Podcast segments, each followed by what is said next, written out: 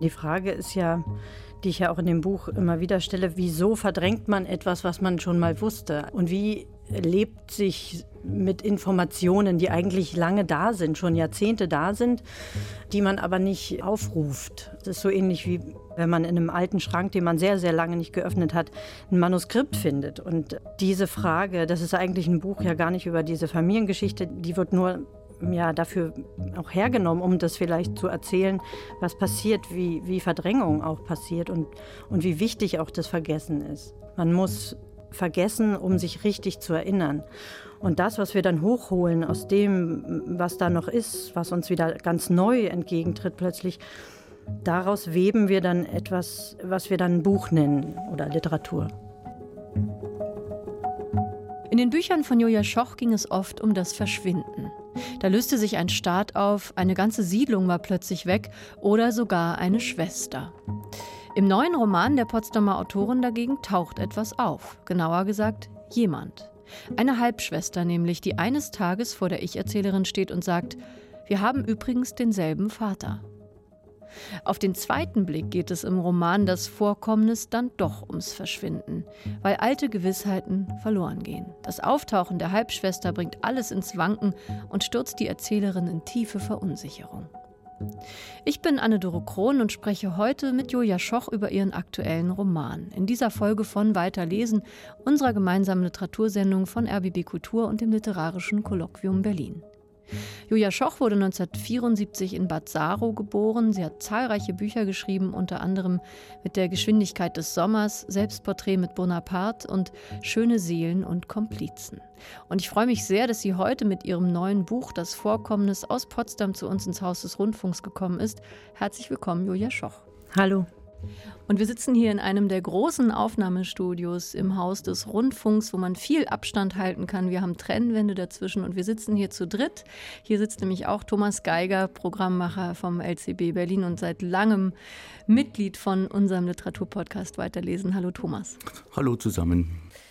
Ja, bevor wir zu dem Roman kommen, Julia Schoch, das Vorkommnis, wollte ich Sie gerne fragen, wie Sie es aufnehmen im Moment, diese Tage, in denen wir jetzt in einem wirklich anderen Zustand leben, in einer anderen Gegenwart. Sie sind 1974 geboren, ich 1977 und Iris Radisch hat gerade in der Zeit äh, den Satz geschrieben, für uns Kinder der Nachkriegszeit war Frieden bloß ein Zustand zwischen zwei Kriegen, jetzt ist die Angst wieder da. Wie geht es Ihnen in diesen Tagen? Ich war oder bin immer noch ziemlich verblüfft darüber, wie mich das körperlich tatsächlich auch angreift, versetzt mich doch wirklich äh, in Kinderzeiten. Äh, also für mich war der Frieden, das ist vielleicht was Biografisches, aber gar nicht so selbstverständlich. Also der Zweite Weltkrieg war für mich absolut präsent. In Bildern, in Filmen, in Büchern. Der war sehr, sehr nah. Diese ganzen Geschichten schon sehr früh. Ich weiß nicht, ob man das jetzt dem ideologischen Überbau der DDR zuschreiben kann. Zumindest äh, war das in meiner Familie immer ein großes Thema und es hat mich sehr erschreckt, schon früh. Und auch die Gefahr von einem Atomkrieg, die ja Anfang der 80er sehr stark, zumal auch also medial für mich hm, sehr stark da war. Und als Kind hat man ja dann so Fantasien natürlich und die verbinden sich irgendwie mit Bildern, die man auf diffuse Weise von irgendwoher kriegt und immer diese Frage, wohin könnte man eigentlich? Gibt es überhaupt einen Fleck auf der Erde, der vor so einer Bedrohung noch geschützt sein könnte? Also und mit wem würde man da hingehen und auf welche Weise? Und ähm, ich hatte tatsächlich, das habe ich glaube ich sogar zwei, dreimal beschrieben, sowas wie ein Notfallköfferchen gepackt, weil es ja damals immer hieß, wenn es denn soweit ist, dann muss man schnell unterwegs sein und schnell bereit sein. Und also ich merke, wie diese Art von Angst absolut körperlich mich gerade überwältigt und überschwemmt. Das hätte ich so nicht gedacht. Man kann sich ja alles rational noch zurechtbasteln, aber äh, das ist was ganz Kreatürliches, eine ganz kreatürliche Angst. Hilflosigkeit, Ratlosigkeit. Kann ich sehr gut nachvollziehen, können wahrscheinlich alle im Moment sehr gut nachvollziehen. Letzte Woche hat der Kollege Nils Minkmar in der Süddeutschen Zeitung ein Zitat aus Franz Kafkas Tagebuch aufgeschrieben, das ich sehr passend finde für diese Tage. Am 2. August 1914 hat Franz Kafka in sein Tagebuch geschrieben, Deutschland hat Russland den Krieg erklärt. Dann kommt ein Gedankenstrich und dann steht da Nachmittags Schwimmschule. Also diese frappierende Gleichzeitigkeit, die wir alle gerade erleben, die wir alle leben, leben müssen, dass einerseits der totale Ausnahmezustand herrscht, gleichzeitig gibt es aber natürlich auch das Alltägliche, das Leben hinter dem Gedankenstrich. Thomas, wie geht's dir damit? Nachmittags Schwimmschule. Kannst du an sowas im Moment denken? Ich gebe es zu, ich fahre morgen zum Skifahren und finde das auch absurd ich finde es tatsächlich absurd und habe überlegt und fahre trotzdem, weil ich irgendwie einfach durch bin. Also ich hatte das C-Ding, das wir hier am Laufen haben und ich bin natürlich genauso bekümmert, genauso beklommen wie fast alle hier. Ich war seit Jahren, Jahrzehnten wieder auf einer Demonstration. Ich bin privat damit konfrontiert. Wir sind im LCB damit konfrontiert. Wir haben uns sehr lange überlegt, was wir tun, ob wir was tun, wie wir es tun. Wir wollen ganz konkret werden. Wir haben Gästezimmer freigeschaufelt, dass wir Leute aufnehmen können. Wir wollen keine 752. Solidaritätsveranstaltung machen. Wir wollen ich weiß nicht, ob wir schon mit ihr gesprochen haben, aber wir werden sie ansprechen. Claudia Date, sie ist Slawistin, Übersetzerin aus dem Ukrainischen. Ich glaube, sie hat das dickste Adressbuch mit Autoren und Übersetzern aus der betroffenen Zone. Die werden von Frankfurt an der Oder aus, von der Uni, jeden Mittwoch eine Solidaritätslesung machen. Das wollen wir zumindest mitbewerben und versuchen auch mit Honorierungen vielleicht zu helfen. Also wir wollen leise, aber konkret helfen. Das ist das, was wir auf der öffentlichen oder auf der LCB-Seite machen und privat engagieren sich auch viele von uns. Ja, wir haben auch eine Kollegin, die aus Odessa stammt. Also es ist ja alles viel näher, als es uns bisher beschieden war. Und gleichzeitig will ich jetzt auch nicht irgendwie dem Gefühl nachgehen, in meiner B- und Getroffenheit mehr zu leiden als viele, viele, viele, viele Ukrainer und auch viele Russen. Es ist sehr nah, auch in meinem Umfeld gibt es inzwischen bekannte Freunde, die Zimmer freigeräumt haben. Gestern ist tatsächlich bei einem Freund von mir eine Familie aus Kiew angekommen. Julia Schoch, Sie als Autorin, als eine Stimme, die gehört wird, die gelesen wird, die sich auch immer politisch geäußert hat, haben Sie im Moment das Bedürfnis, sich da zu Wort zu melden? Es gibt ja zum Beispiel Unterschriftenaktionen des internationalen PEN. Haben Sie da das Gefühl, das, das Bedürfnis, etwas zu tun, Ihre Stimme zu erheben, auch öffentlich? Ja, also ich war natürlich auch auf der Demo am Sonntag auf dieser riesigen in Berlin. Und klar kann man Petitionen unterschreiben, das tue ich auch. Ich bin ja auch im PEN.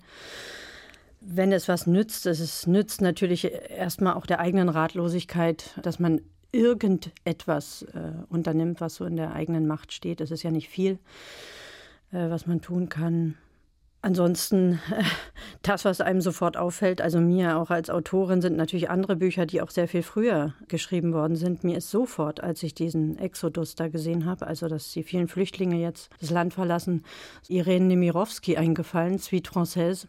Da gibt es, also das Buch habe ich vor, weiß ich nicht, 15 Jahren vielleicht gelesen, eine ganz eindrückliche Passage, wie die ganzen Leute aus äh, Paris vor den Bomben der Deutschen fliehen und das ist so ähnlich. Die schnappen sich einen Koffer oder gar nichts äh, und laufen raus und plötzlich sind diese ganzen Landstraßen voller Leute und sie wissen ja auch gar nicht, wohin. Erstmal nur raus aus dieser Stadt und das ist, äh, das kann man sozusagen darauf legen. Das macht einen fassungslos jedes Mal. Äh, das kann man neben die Bilder legen und, und wenn man nicht wüsste, dass es also 1940 geschrieben wurde, das macht mich wahnsinnig, ehrlich gesagt. Also neulich irgendwo gelesen, Lesen hilft immer, Bücher helfen immer. Und wenn es nur für den seelischen Trost ist oder um mal für ein paar Minuten vielleicht über andere Dinge nachzudenken, um dann wieder konkret Hilfe anzubieten, soweit man das eben kann. Auf jeden Fall ist es im Moment eine Zeit, in der alte Wahrheiten wie Kartenhäuser zusammenstürzen. Und das passt auch zu ihrem neuen Buch, Julia Schoch, Alte Wahrheiten die sich ändern, die von einem Tag auf dem anderen in einem anderen Licht stehen. Ihr neuer Roman heißt Das Vorkommnis, der Untertitel Biografie einer Frau und es ist die Geschichte einer Irritation, etwas passiert, was alles verändert. Und Sie halten auch nicht lange hinterm Berg damit, was passiert. Gleich auf der ersten Seite beschreiben Sie, was passiert, was alles verändert. Eine Ich-Erzählerin, eine Autorin ist zu Gast in einem Kulturhaus in Norddeutschland und dann kommt während der Signierstunde eine Frau, tritt an ihren Tisch und sagt diesen Satz, wir haben übrigens denselben Vater. Uff.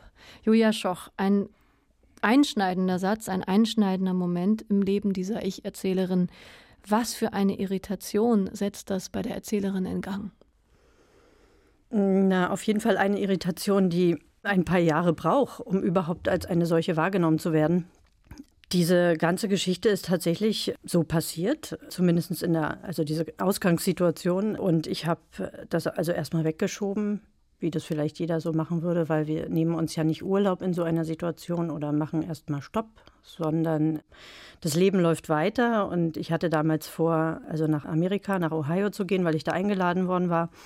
Habe also diese Reise geplant und dieses seltsame Vorkommnis, dass da also eine Frau zu mir gekommen ist, habe ich erstmal eine ganze Weile weggedrückt im Grunde Jahre. Und das ist dann immer in verschiedenen Situationen, zu verschiedenen Gelegenheiten aufgeploppt. Und dann beschäftigt man sich immer mal damit oder man ist äh, verwundert oder versucht dann wieder ein bisschen zu recherchieren, aber dann kommen wieder andere Dinge, die das überlagern und äh, genau so ist dann auch dieses Buch eigentlich entstanden. Also deswegen gibt es ja auch diese vielen Kapitel, weil es sozusagen über einen, einen, einen Zeitraum musste ich mich da auch erstmal randenken. Also ranschreiben nicht. Ich habe ja nicht sofort angefangen zu schreiben, sondern äh, dann erst nach geraumer Zeit. Und habe dann auch erst beim Schreiben gemerkt, wie irritierend das eigentlich war.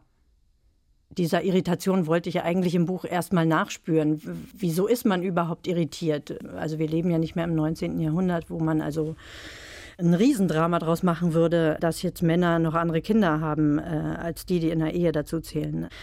Äh, warum kickt einen das trotzdem raus? Das hat mich irritiert und, und das habe ich mich gefragt in dem Buch. Steht an einer Stelle auch dieser schöne Satz, gemessen an der Häufigkeit dieses Phänomens in der Welt, schien der Vorfall banal. Gleichzeitig spürte ich, dass das Ereignis durch mein Leben gefahren war, wie eine Axt.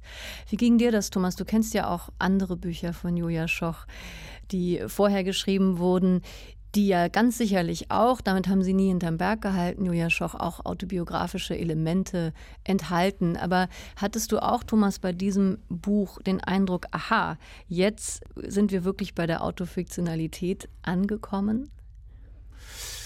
Ich glaube, das gibt es bei Julia Schoch durchaus auch schon äh, in anderen Büchern, aber so direkt wie hier ist es wahrscheinlich einfach des Umstandes wegen kaum möglich. Und äh, was ich so interessant fand, ist, dass, wie Julia Schoch das ja eben gesagt hat, dass ein Vorgang ist, der ja nun, weiß Gott, nicht so selten ist. Ich glaube übrigens, dass der auch im 19. Jahrhundert häufig vorkam und dass es da auch Mittel und Wege gab, damit umzugehen. Ich hatte zum Beispiel eine sehr katholische Tante im Allgäu und da habe ich dann als Kind schon gehört, ah, der hat Nebenaus da, da, oder ich kann das nicht so sagen. Also der hat da also irgendwie ein weiteres Kind gehabt und das wurde dann aber irgendwie in so einer Art äh, wissenden Verschweigen wurde das dann mit großgezogen. Also es ist natürlich ein Vorgang, der, der liegt sozusagen in der Luft, der liegt in uns, dass das vorkommt. Was ich aber eigentlich sagen wollte, ist, dass mich überrascht hat, also das Buch beginnt ja damit, man, ist, ist, man wird ja direkt reingeworfen in die Frage, dass ich so dran geblieben bin, dass ich das Buch so weggelesen habe. Prinzipiell würde ich sagen, ist das ein Vorgang, der mich nicht weiter interessiert. Aber wenn man dann diese Introspektion und die ganze Darstellungsweise, was alles mit einem oder mit einer geschieht dadurch, das hat mich dann doch packt. Und, und bei mir ist es quasi invers. Ich hatte keinen Vater, mein Vater starb sehr früh. Also das ist sozusagen meine Familiengeschichte in der Geschichte. Es ist auf jeden Fall eine ungeheuer kluge Selbstbefragung, ein Kreisen um etwas, das sich verändert hat. Und ich habe gemerkt beim Lesen, dass sich meine Erwartungshaltung immer wieder verändert hat. Ganz am Anfang dachte ich, aha, wie geht es jetzt weiter mit dieser vermeintlichen Halbschwester? Habe am Anfang so ein bisschen auf das nächste Treffen gewartet, dass die irgendwas klären. Die haben eine kurze Korrespondenz, das stagniert dann aber gleich wieder. Und ich habe dann relativ schnell gemerkt, ah, es geht nicht darum, es geht nicht darum, dass sie diese vermeintliche Halbschwester jetzt trifft. Es geht nicht einmal darum, ob es wirklich ihre Halbschwester ist. Das fand ich auch sehr interessant, Julia Schoch. An einer Stelle steht dann, ich brauchte kein Haar von ihr. Ihre Herrschaft über mein Gedächtnis hatte schon begonnen. Sie war in der Welt, in meiner Gedankenwelt. Darum geht es, um dieses Lostreten von etwas, das anders ist, richtig? Ja, genau. Ich habe mich ja auch keine oder kaum gefragt, warum zum Vater gewandt jetzt, äh, warum hast du das getan oder wie konnte das passieren? Das ist für mich gar nicht die entscheidende Frage, hm, sondern die Frage ist ja, die ich ja auch in dem Buch immer wieder stelle, wieso verdrängt man etwas, was man schon mal wusste? Also wieso lagert und wo lagert man es ab? Und wie lebt sich mit Informationen, die eigentlich lange da sind, schon Jahrzehnte da sind? Die man aber nicht aufruft. Und dann plötzlich sind sie aber da. Und was tut das dann? Das ist so ähnlich wie wenn man in einem alten Schrank, den man sehr, sehr lange nicht geöffnet hat, ein Manuskript findet. Und äh, das ist ja sogar Margrethe Duras mal passiert äh, mit dem Buch Der Schmerz über die Kriegstraumata. Das ist so ähnlich. Und ich glaube ihr das sofort, wenn Margrethe Duras sagt, äh, sie hätte dieses Manuskript vergessen. Tatsächlich, wir tun das. Also wir öffnen einen Schrank und so funktioniert unsere Psyche ja.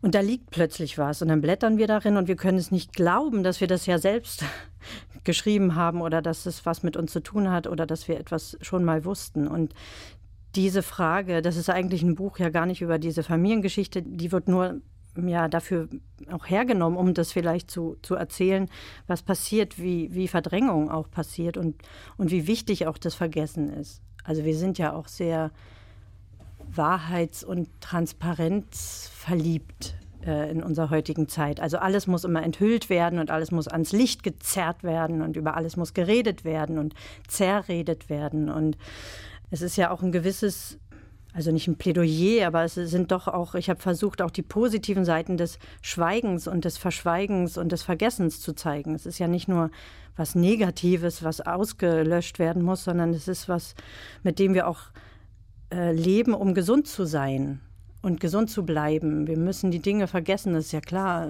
wissen wir aus der Psychoanalyse, wir müssen auch vergessen, aber auch beim Schreiben ist es wichtig, man muss vergessen, um sich richtig zu erinnern.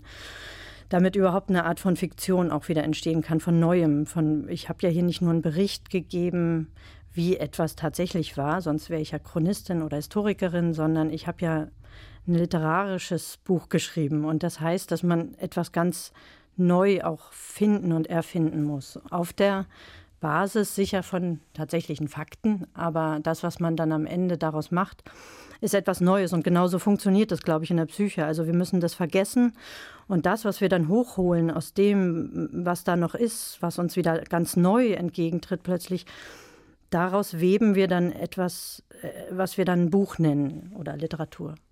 Wie viel war denn bekannt in Ihrer Familie von dieser Halbschwester? Wie viel wussten Sie über, über sie? Na, ich wusste die Tatsache dass es so war. Die genauen Umstände wusste ich nicht, aber die wurden mir ja dann auch, nachdem die Frau also an meinen Tisch gekommen ist und das gesagt hat, dass wir denselben Vater hätten, die wurden ja danach auch aufgeklärt. Und das war auch wichtig, dass ich das in dem Buch relativ rasch schon anbringe, dass also der Leser nicht auf so eine falsche Spannungsfährte geführt wird, so nach dem Motto, ja, was ist denn jetzt mit dieser Familiengeschichte, wo, wo kommt die denn jetzt her? Sondern das ist klar. Also die, die Fakten liegen auf dem Tisch irgendwann. Der Vater hat also vor meiner eigenen Geburt, also noch noch ein Kind gezeugt mit einer anderen Frau. Und wenn diese Information da ist, würde man ja denken, na dann ist alles geklärt. Aber das ist es eben nicht. Allein die Tatsache und allein der, der Fakt macht noch nicht, dass das zu Rumoren aufhört. Also dann fängt es erst an. Und das war genau der Impuls eigentlich für das Buch. Nicht die Information an sich oder das Familienepos oder das Familiengeheimnis aufzudecken, sondern das steht eigentlich gleich am Anfang. Aber was geschieht dann? Was passiert in der Folge, wenn solche Geheimnisse ausgesprochen worden sind?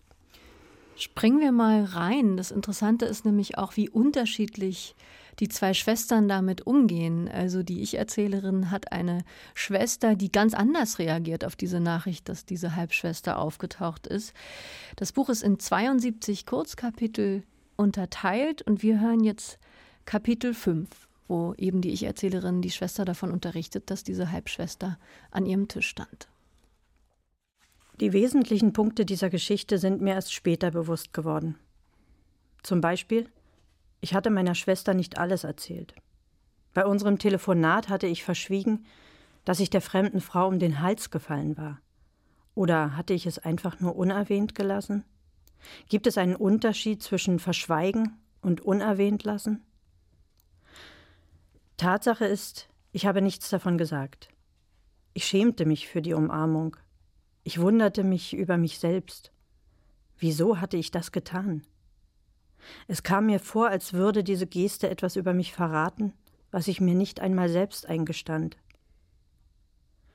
Vielleicht dachte ich auch, meine Schwester wäre gekränkt, hätte ich ihr davon erzählt. Wann war ich ihr zum letzten Mal so um den Hals gefallen, spontan einem blinden Impuls folgend und voller Emotionalität? Allerdings wusste ich nicht, ob sie so etwas überhaupt von mir erwartete. Wir beide haben überschwängliche Gefühlsbezeigungen immer als übertrieben abgetan. Wie dem auch sei, hätte ich ihr erzählt, dass ich die Frau, eine Fremde, stürmisch umarmt hatte, hätte sich unser plötzliches Bündnis sofort wieder gelöst.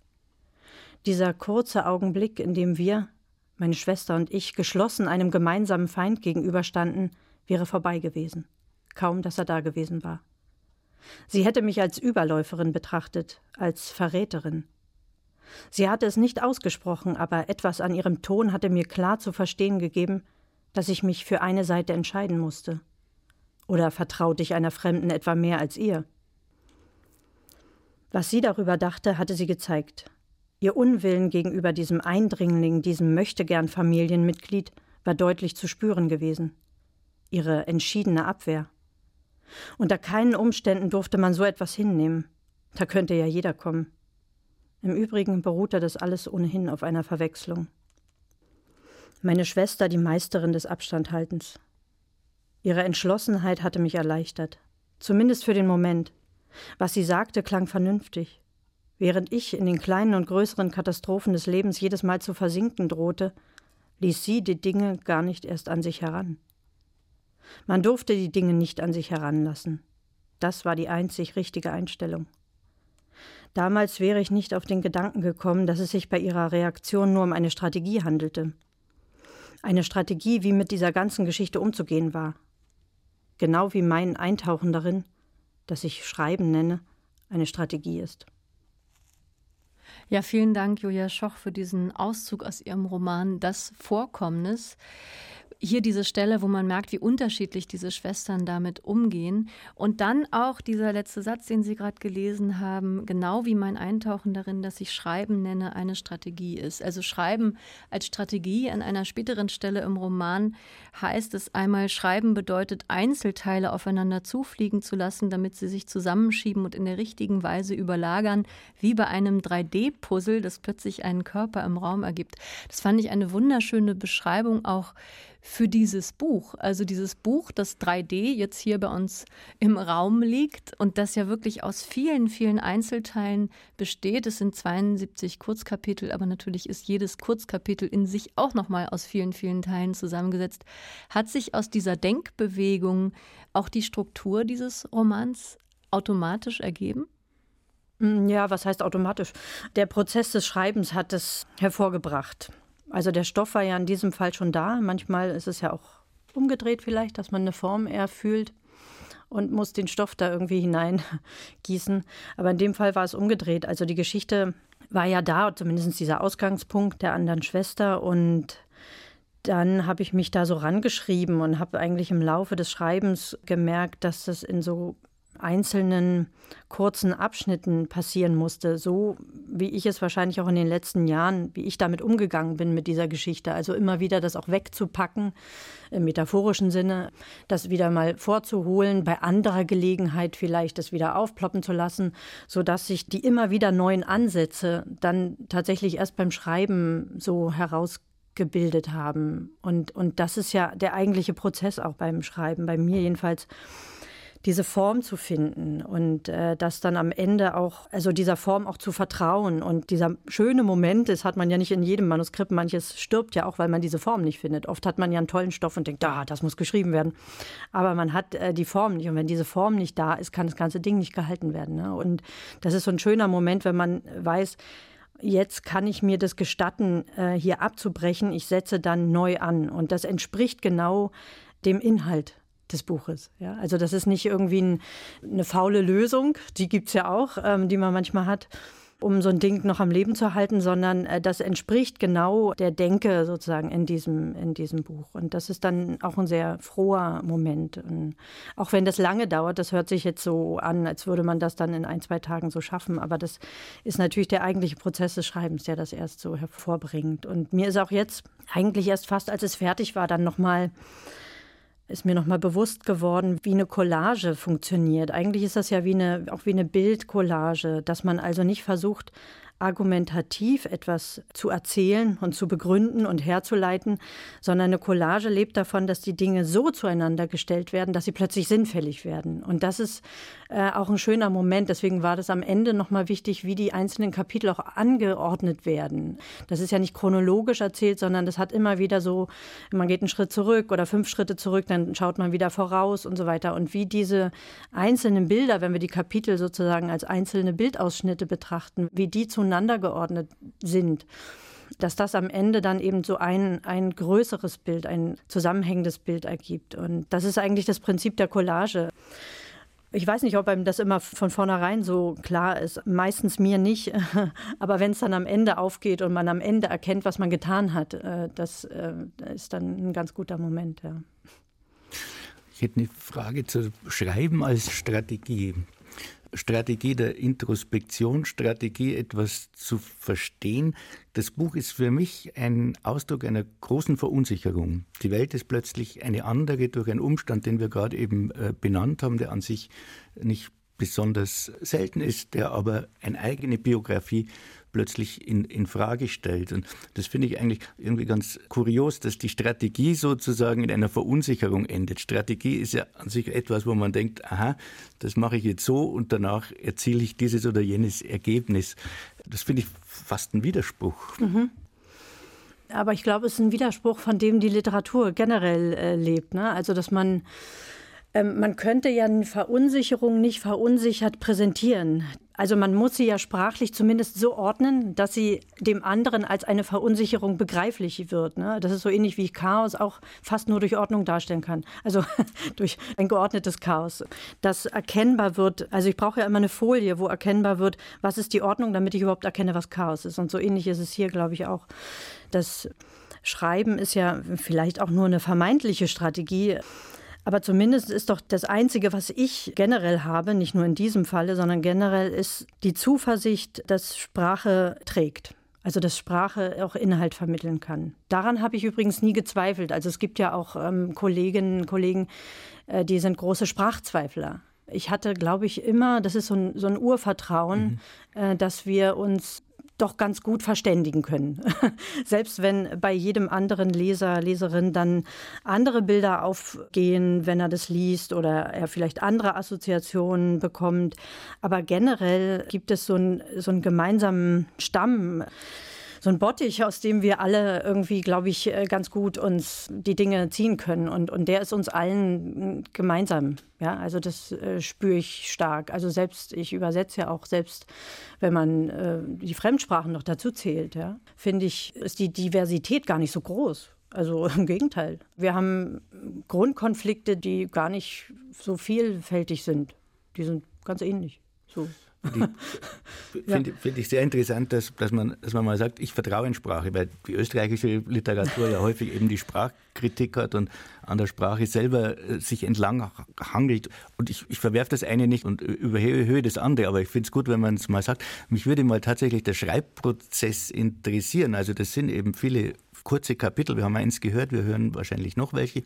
Sind die denn am Stück entstanden oder sind die tatsächlich über die Jahre entstanden? Wenn ich es recht sehe, irgendwo habe ich gelesen, 2013 warst du in, in Bowling Green, wenn es war, ich weiß es nicht. Man könnte es rauskriegen über den Boston Marathon, äh, als es den Anschlag gab. Das war so ein Moment, wo ich gesagt habe, das ist so ein Zeitmarker, aber ich habe es nicht nachgeschlagen, wann das war. Also in jedem Fall ist es eine Zeit her, seit das Vorkommnis dich ereilte. Wann hast du angefangen, das als Stoff zu sehen und wann hast du angefangen, dir Notizen zu machen oder vielleicht schon Kapitel geschrieben? Also man sollte ja nie im Schmerz vom Schmerz schreiben. Ich glaube, es ist von Schiller. Ich weiß aber nicht, wo es steht. Ich habe nicht unmittelbar danach äh, darüber geschrieben. Überhaupt nicht. Nicht mal im Tagebuch findet sich da was. Ich habe tatsächlich erst nach Jahren angefangen und ich glaube, es war im Winter äh, 2018, 2019. Da habe ich tatsächlich, wie du sagst, das Ganze als, als Stoff gesehen. Denn das muss man ja auch. Also man muss weg, damit man das auch mit Abstand behandeln kann und dann auch eher die ästhetischen Fragen in den Vordergrund rücken. Da muss eine gewisse Zeit vergehen irgendwie. Und das sieben Jahre, sagt man meistens, ne, bevor ein Erlebnis zum Stoff wird. Weiß nicht, ist bei jedem vielleicht auch anders, aber in diesem Falle haut es dann so ungefähr hin. Ne? Und dann, als das klar war, dass ich darüber, und ich habe tatsächlich mit dem ersten Kapitel auch angefangen, also ich wusste, dass die Ausgangssituation geschrieben werden muss. Und dieses erste Kapitel, was ja nur jetzt im Buch eine Seite ist, habe ich, naja, sagen wir mal 40 Mal oder so umgeschrieben.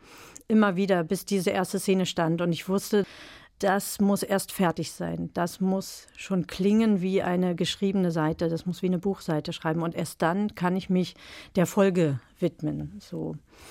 Und äh, ja, insofern brauchte das also erstmal ein paar Wochen. Und dann ist dieses Ich ja dann auch nicht mehr ganz äh, eins zu eins mein Ich, sondern dann ist es schon ein autofiktionales Ich geworden in der Zeit. Und da reicht dann eben manchmal nur eine Seite. Ne? Und dann streicht man hier noch weg und da noch weg. Und dann die Verknappung ist ja meistens das Wichtigste. Also am Anfang neigt man dazu, die Dinge auszumalen oder besonders schildern zu wollen, in all ihrer Fülle, in ihrer Komplexität. Und dann dachte ich, nein, also alle Aspekte, die jetzt hier in dieser ersten Szene zu viel sind, die haben ja Zeit. Ne? Ich habe ja Zeit bei dieser Art von Dramaturgie, das immer noch mal wieder anzubringen. Dadurch, dass es nicht chronologisch läuft, kann ich immer wieder vor und zurückgehen. Und das war ist eigentlich ganz wunderbar. Es ist eine, eine erholsame Dramaturgie auch gewesen, ne? weil man dann auch im Nachhinein noch mal schauen konnte, was fehlt, welcher Aspekt ist mir noch wichtig, wo kann das noch äh, eingebaut werden. Tatsächlich wird schon auf Seite 11 in diesem Roman das Vorkommnis, diese lange Phase des äh, Leidens geschildert, der Ich-Erzählerin. Da steht, dass sie sogar zu einem Neurologen geht, ihm schildert, wie es ihr geht, dass sie unfähig wurde, etwas zu empfinden, zu denken und ihr sogar die Sprache wegblieb. Ja, also eigentlich für eine Erzählerin, für eine Schreibende das Schlimmstmögliche, dass einen die Sprache verlässt, um etwas zu beschreiben. Und dafür brauchte es wahrscheinlich diesen Abstand, den Sie eben beschrieben haben, Julia Schoch, um dann eben auch eine Sprache dafür zu finden, mit ein bisschen Abstand darauf gucken zu können. Es ist auf jeden Fall so, dass es uns Leserinnen und Lesern sehr begreiflich geschildert wird, wie sich diese Ich-Erzählerin fühlt und was das alles bei ihr auslöst. Tatsächlich ist es so, dass sie ungeheuer misstrauisch wird. Diese Welt von ihr bekommt wirklich Risse, bekommt Brüche. Sie fängt auch an, ihrem eigenen Mann zu misstrauen.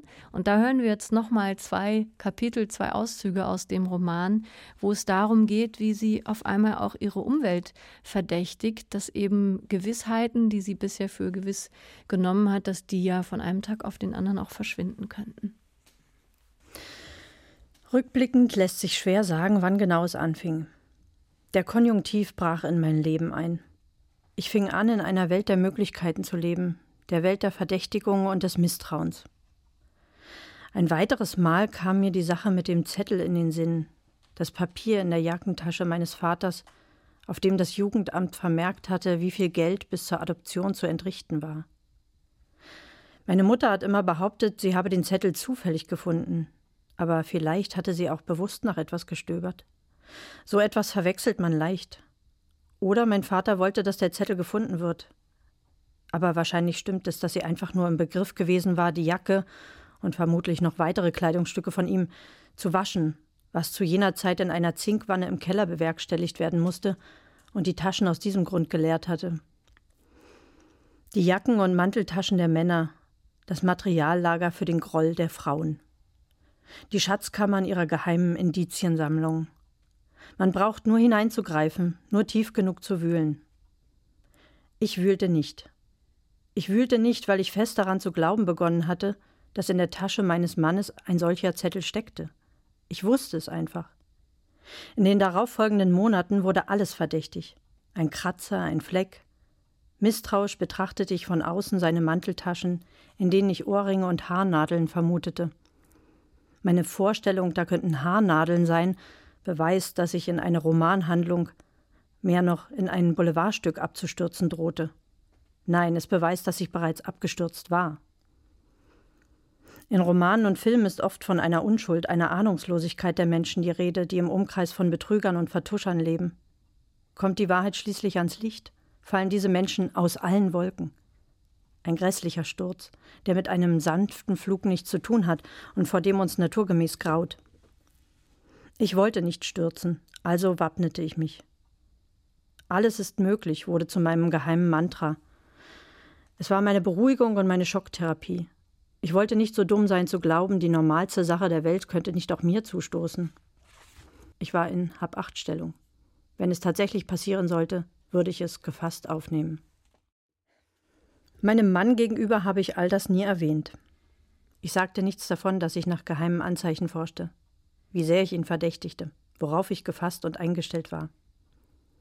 Ich sagte es nicht, weil es mir selbst nicht klar gewesen ist. Es war mir auch dann noch nicht klar, als ich in der Küche auf dem Stapel mit Rechnungen, der für gewöhnlich über mehrere Wochen hinweg anwächst, ein Blatt Papier mit seiner Handschrift sah. Mein Mann hatte ein paar Dinge notiert, die er sich vorgenommen hatte. Er tut das gelegentlich. Er schreibt Listen, um sich an etwas zu erinnern. Listen mit Dingen, die wir während einer Reise unternommen haben, die er getan hat. Listen, in denen er seine Vorhaben festhält, Vorhaben für den nächsten Monat, das nächste Buch, das kommende Jahr. Während ich den Tisch abräumte, war mein Blick darauf gefallen. Unter Punkt 2 entzifferte ich keine Liebe mehr. Keine Liebe mehr? Was sollte das bedeuten? Die anderen drei Punkte erschienen mir weniger gefahrvoll. Ganz offensichtlich hatte er die Absicht, sich in der nächsten Zeit durch nichts beirren zu lassen und verzichtete deshalb auf das, was am meisten Ablenkung bedeutete. Ich erinnere mich, dass ich über den nüchternen Vorsatz, der angesichts des misslichen Zustands unserer Beziehung jemand anderem gelten musste, erschrak. Hätte er in meinem Fall nicht eher kein Gestreite mehr geschrieben oder Angriffe von ihr nicht mehr wichtig nehmen? Auch wenn ich mir sicher war, dass ein I-Punkt dort gestanden hatte, zog ich noch weitere Varianten in Betracht. Kein Leben mehr schied aus. Keine Leber mehr ebenso. Selbst diese absurden Varianten ließen mich nicht hoffen, es könne sich um etwas harmloses handeln. Aber wenn es tatsächlich darum ging, was ich vermutete, wäre er dann so dumm gewesen, diese Liste auf dem Tisch liegen zu lassen, so dass alle Welt sie lesen konnte? Alle Welt, das hieß ich. Andererseits ließen Männer Haarnadeln, Ohrringe und Quittungen über Unterhaltszahlungen in ihren Jackentaschen zurück. Warum sollten seine Affären meinem Mann nicht über den Kopf gewachsen sein? So ein Techtelmechtel nebenbei kostete Zeit und Nerven. Das ewige Hin und Her war vermutlich anstrengend. Termine mussten verschoben und genau aufeinander abgestimmt, Treffen und Fahrten gründlich organisiert werden. Irgendwann rächt sich so ein Parallelleben. Und nun hatte er sich entschieden, darauf zu verzichten. Vielleicht war er erschöpft von dem Versteckspiel, erschöpft davon, mich zu betrügen. Ich hatte noch eine weitere Begründung parat, ich ging davon aus, dass er diese Liste geschrieben und liegen gelassen hatte, weil ich so eine Liste geschrieben und liegen gelassen hätte. Ich hätte sie liegen gelassen und hätte meinem Mann auf diese Weise untergejubelt, was ich nicht aussprechen mochte, in dem Vertrauen darauf, dass er das Ganze deuten würde.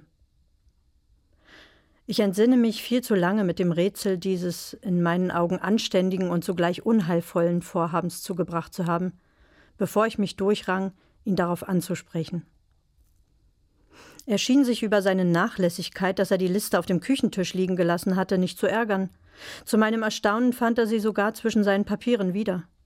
Die Geschwindigkeit, mit der er sie wiederfand, kam mir gleichermaßen absurd wie verdächtig vor. Er stellte sich mit dem Blatt ans Fenster, als könnte das Tageslicht seiner Erinnerung auf die Sprünge helfen.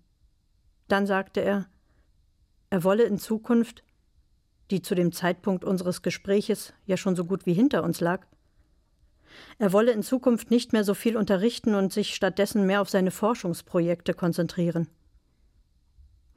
Es war keine lange Erklärung, nur dieser Satz. Keine Lehre mehr, sagte er dann noch schulterzuckend und zeigte mir den Zettel. Ich erinnere mich, dass ich abwinkte. Ich winkte ab, als könnte keine Erklärung die vielen Monate meines Grübelns wettmachen. Keine Lehre mehr. Wer wollte sowas glauben? Vielen Dank, Julia Schoch, für diese Lesung aus Das Vorkommnis. Wir haben ja gerade gehört, die Ich-Erzählerin grübelt so viel, dass sich das sogar auf ihre Beziehung ausdehnt. Sie ist sehr misstrauisch. Sie hat dann diesen Lehrauftrag in Ohio in den USA, ist mit den beiden Kindern und ihrer Mutter dort. Der Mann reist auch hinterher und sie kann aber, soweit sie weg ist von Deutschland, auch diesen Grübeleien nicht fortreisen. Also die sind einfach immer fort bei ihr und bestimmen ihr ganzes Leben. Interessant fand ich diese Gleichzeitigkeit von Auflösen, Anziehen. Also diese Halbschwester, die aufgetaucht ist, gleichzeitig löst sie sich von den Kindern. Das eine Kind wird abgestillt. Sie löst sich gedanklich von dem Mann. Das ist so eine Gleichzeitigkeit von verschiedenen Bewegungen. Und die eigentliche Zäsur ist aber hier wirklich eine persönliche, nicht eine politische. Und gerade sie, Joja Schoch, die ja sehr, sehr oft immer beschrieben wird als Autorin, die über den Mauerfall geschrieben hat, über deutsch-deutsche Verhältnisse, die Geschichte der DDR, Aufwachsen in der DDR. Ich hatte hier den Eindruck, in diesem Buch zeigen Sie auch ganz bewusst, dass Zäsuren in einem Leben nicht immer nur politischer Natur sein müssen, dass das eben auch ganz andere Vorkommnisse sein können. Ja, meistens sind sie ja überhaupt nicht politisch. Das ist vielleicht auch etwas, was immer sehr von außen an mich herangetragen worden ist. Es gibt ja diesen Standardsatz, das Politische ist auch das Private und das Private ist das Politische. Ich konnte das ehrlich gesagt nie richtig auseinanderklamüsern. Also das ist für mich fast tautologisch oder so. Also wir sind ja alle gesellschaftliche Wesen und wir leben in zwangsläufig in politischen Räumen, außer man lebt irgendwo im Wald. Aber selbst dann wäre die Frage, ob nicht auch das eine politische Entscheidung war. Also das heißt für mich, wir sind immer zu durchdrungen von den Ereignissen, an denen wir vielleicht weniger beteiligt sind, ähm, aber doch in ihnen wohnen müssen und von den äh, privaten Entscheidungen, die wir selbst herbeiführen. Aber in diesem Falle ist es ja zum Beispiel auch etwas, was mit meiner eigenen Entscheidung gar nichts zu tun hatte.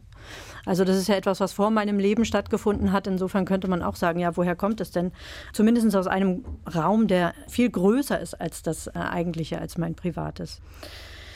Insofern kann ich das gar nicht so auseinanderklamüsern, ja, was da jetzt das sogenannte Gesellschaftliche ist und was das ähm, Private. Ich habe ja auch in diesem Buch wieder zu erzählen versucht, oder habe es getan, in welchen äh, sozialen und gesellschaftlichen Räumen auch die Eltern gelebt haben. Ähm, das ist ja hier kein Abrechnungsbuch. Es geht ja nicht darum, irgendjemandem Schuld zuzuweisen, sondern eigentlich zu erklären, woher kommen die eigenen Eltern und was sind deren Erfahrungen und wie ist in diesem Falle geht es ja auch viel um Kindererziehung. Was tut man mit Kindern? Also man kann sie weggeben, man kann sie erziehen und wenn man sie erzieht, gibt es nochmal hundert Möglichkeiten, wie man sie erzieht, äh, in welchen gesellschaftlichen Zusammenhängen passiert das und wem sind die Kinder ausgesetzt und so weiter. Das spielt ja da alles mit rein. Und das war mir auch wichtig, deswegen auch die Geschichte der Mutter auch zu erzählen, also meiner Mutter was hatte die eigentlich für Modelle und für Möglichkeiten und für Angebote? Aus welchem Pool von Angeboten konnte sie sich denn eine Beziehung aussuchen, sozusagen, oder ein Beziehungsmuster so? Auf welcher Basis ist das denn passiert? Und, und wann bekommt man Kinder zu welchem Zeitpunkt im Leben? Und wie gestaltet sich dann danach in Abhängigkeit auch davon das ganze folgende Leben? Und das äh, kommt ja hier so mit rein, weil das sind Fragen, die davon natürlich berührt werden. Also die Eltern äh, meiner Elterngeneration, die waren ja alle viel, viel jünger, als sie Eltern geworden sind, also im Schnitt fast 20 Jahre jünger als heutzutage. Mhm. Das ist natürlich entscheidend. Ob man mit 20 eine Lebensentscheidung trifft oder ob man mit 40 eine Lebensentscheidung trifft, das ist ja äh, nicht unwesentlich. Und ja, das war mir auch nochmal interessant, das so nebeneinander zu legen, eigentlich, wie sich innerhalb von kürzester Zeit, von zwei, drei, vier Jahrzehnten jetzt Lebensmodelle ja auch von Frauen, heißt ja auch Biografie einer Frau, so verändert haben. Wie schnell das ging und was das auch mit den Beziehungen macht, jetzt wo wir auch alle im Schnitt etwas älter werden als noch vor 100 Jahren. Biografie einer Frau, Sie haben den Untertitel gerade genannt. Das ist, das haben Sie mehrfach schon gesagt, nicht vorbei mit diesem Band. Es soll eine Trilogie werden. Der zweite Band, ich weiß nicht, wie weit der schon ist.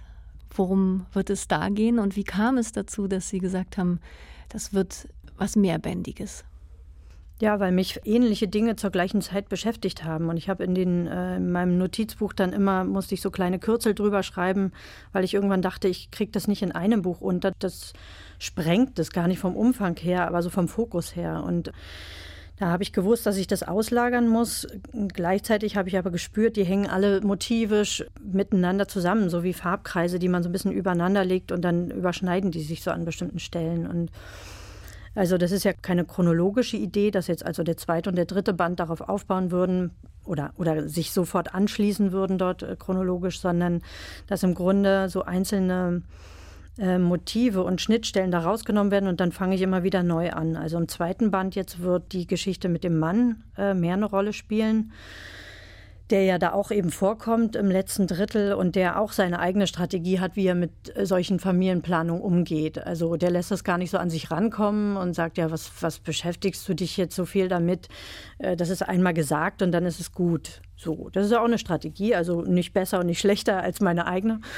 Aber diese verschiedenen Ansichten auch von Leben, wie man so durchs Leben kommt, eigentlich darzustellen, ähm, die kommen ja dadurch sehr schön hoch. Ne? Wie sind so unsere unsere Ansätze, ähm, auch mit Problemen umzugehen. Also begebe ich mich da immer hinein und wühle darin herum oder äh, gehe ich zu einer Therapie oder kommt ja auch eine Familienaufstellung in diesem Roman vor oder lasse ich mir das von Dritten erklären oder vergrabe ich das in mich selbst und sage niemandem etwas davon oder so. Und diese verschiedenen Ansätze, die sind ja wichtig und mit denen haben wir auch zu tun, weil wir nicht nur mit uns selbst zu tun haben, sondern immer mit 100 Menschen um uns herum gefühlt jedenfalls. Und das findet dann in diesen zwei anderen Bänden statt. Also jetzt im zweiten erstmal eben die Geschichte mehr mit dem Mann. Das ist der Versuch, eine großartige Liebesgeschichte zu erzählen, unabhängig von anderen Menschen. So als ob man nur die beiden sozusagen sieht und ob, das, ob man das überhaupt ähm, erzählen kann, ob man das denken kann. Wenn man mal alle Leute ausblendet, mit denen man so zu tun hat und nur, nur sozusagen diese Zweisamkeit übrig lässt, die ja so real nie stattfindet, ja, wie lässt sich das erzählen? Und der dritte Band, können Sie das auch schon verraten? Wird es da auch wieder um Frauenrollen gehen, dieselbe Erzählerin, dann in einer noch anderen Lebensphase? Also im Moment sehe ich den dritten Band eher so, also wenn man nach dem Tod anfängt zu erzählen, wie würde man denn da erzählen, wenn man da noch mal so aufs Leben schaut und man ist ja nicht nur, das ist mir jetzt auch noch mal so bewusst geworden beim Schreiben dieses Buches, dass das alles so ein, so ein Gewebe ist. Alles hängt so mit allem zusammen und auch diese Familienmitglieder hängen ja alle zusammen, auch über den kleinen Kern der Kleinstfamilie hinweg. Ne? Äh, da geht es ja immer weiter. Das ist dieses riesige Gewebe, was jeder von uns hat, selbst wenn man wenig Familienangehörige hat dieses Gewebe da nochmal so vielleicht aufzuklappen, so im dritten Band und da nochmal zu gucken, in, in, welcher Lebensphase war ich denn der und der. Ich glaube, wir haben uns ja, oder die und die, wir haben uns ja viel immer so damit befasst, so die letzten 30, 40 Jahre mit der Identität. Also wer bin ich? Und genau auf den Kern zu kommen, wer bin ich denn? Und, und wo finde ich mich? Und wie kann ich mich denn selbst verwirklichen? Und ich glaube, man kann das unermüdlich betreiben. Man wird nur nicht zu einem Kern vor, also man wird diesen Kern nicht finden weil wir natürlich uns ständig ja auch verändern. Also diese ganze Theorie der Identität geht ja davon aus, dass wir irgendwie einen festen Kern hätten. Mit dem sind wir geboren und dann müssen wir den irgendwie finden, so wie einen kleinen Schatz in uns selbst oder so. Ich glaube, das ist ein Trugschluss, ein absoluter Trugschluss. Da kann man sich dran abarbeiten, jahrzehntelang. Je älter man wird, desto mehr merkt man ja, dass man unendlichen Veränderungen ähm, immer zu ausgesetzt ist. Und in dem Moment, wo wir sagen könnten, jetzt weiß ich endlich, wer ich bin, sind wir eigentlich schon wieder auf dem Weg in die nächste Verwandlung und äh, müssten uns schon wieder neu suchen. Und davon erzählen ja diese Bücher auch. Also ich bin ja überhaupt nicht mehr dieselbe, die ich mit 20 war. In keiner Weise. Also wir könnten da Aussagen von mir nebeneinander legen, da würde ich mich also absolut mir selbst widersprechen. Und In 20 Jahren werde ich es, so ich dann noch lebe, äh, vermutlich wieder tun oder getan haben. Und diese großartige Verwandlung, diese ständige Veränderung, wo wir uns nie zu fassen kriegen, wir, finden diesen Kern nicht, das zu beschreiben, dazu sind vielleicht diese drei Bücher da. Das klingt ja fast so, als könnten es sogar noch mehr werden als drei Bücher. Jetzt aber ist das erste da, Julia Schoch, das Vorkommnis Biografie einer Frau. Vielen Dank, Julia Schoch, für dieses Gespräch. Sehr gern, danke. Und vielen Dank, Thomas, Thomas Geiger. Schön, dass du auch dabei warst. Danke. Gerne. Julia Schochs Roman Das Vorkommnis ist im DTV-Verlag erschienen, hat 192 Seiten und kostet 20 Euro. Das war Weiterlesen für heute, unsere Radio- und Podcast-Lesebühne von RBB Kultur und dem Literarischen Kolloquium Berlin. Ich bin Anne-Dore Krohn. Tschüss, lesen Sie weiter.